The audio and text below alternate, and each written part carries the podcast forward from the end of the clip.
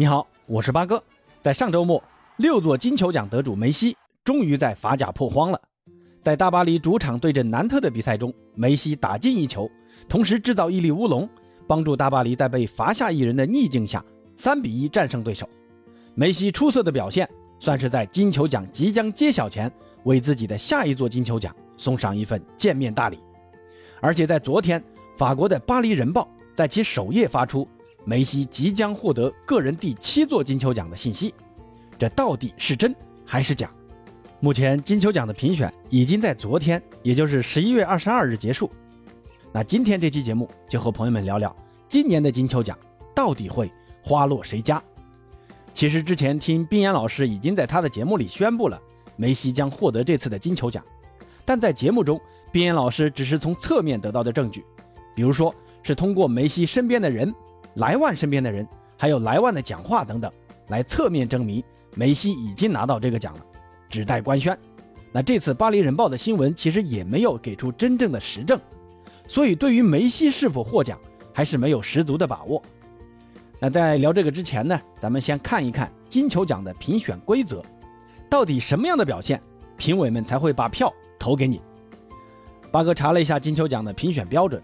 咱们中国区的评委是《体坛周报》的总编骆明老师，他就在微博中透露过这个评选标准，那就是个人表现加团队成绩。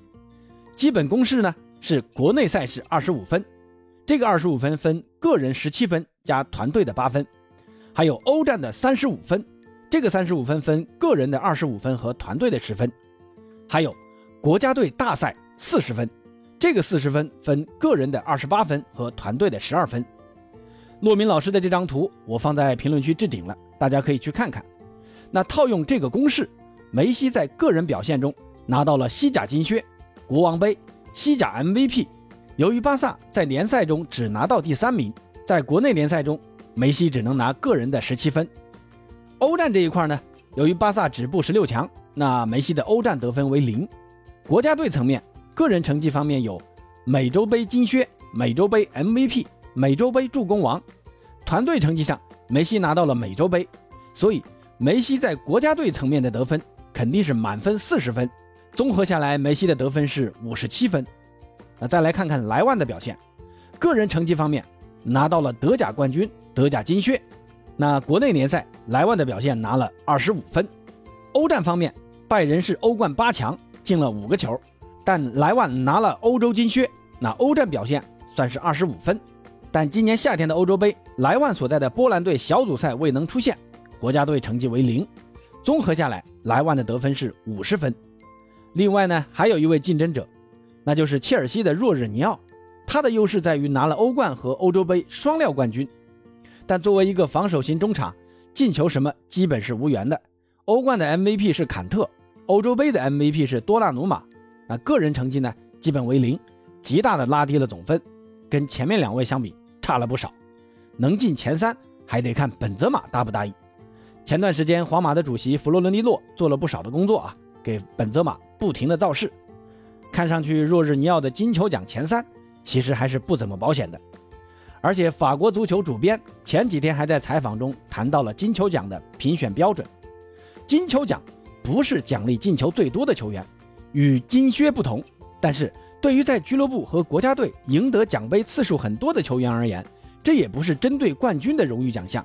或许金球奖更准确的定义是一项两者兼有的荣誉。那可以看出，官方对于金球奖的得主已经有了很明确的方向了。那根据上面的结果，结合其他渠道的信息，那梅西是当之无愧的金球奖得主。另外还有一个信息供大家参考一下。之前大巴黎在这次国家队比赛日之前的那一轮比赛，那应该是打波尔多的那一场。比赛之前的那两天，梅西没去参加训练。巴黎对外说呢是梅西受伤了，但很多外媒报道，其实梅西是请假去拍金球奖的宣传照片了。这个信息八哥觉得可信度还是非常高的啊，不然为啥随后打波尔多的联赛，梅西还上去踢了半场球呢？不过怎么说呢，去年莱万的表现确实是金球奖的表现啊。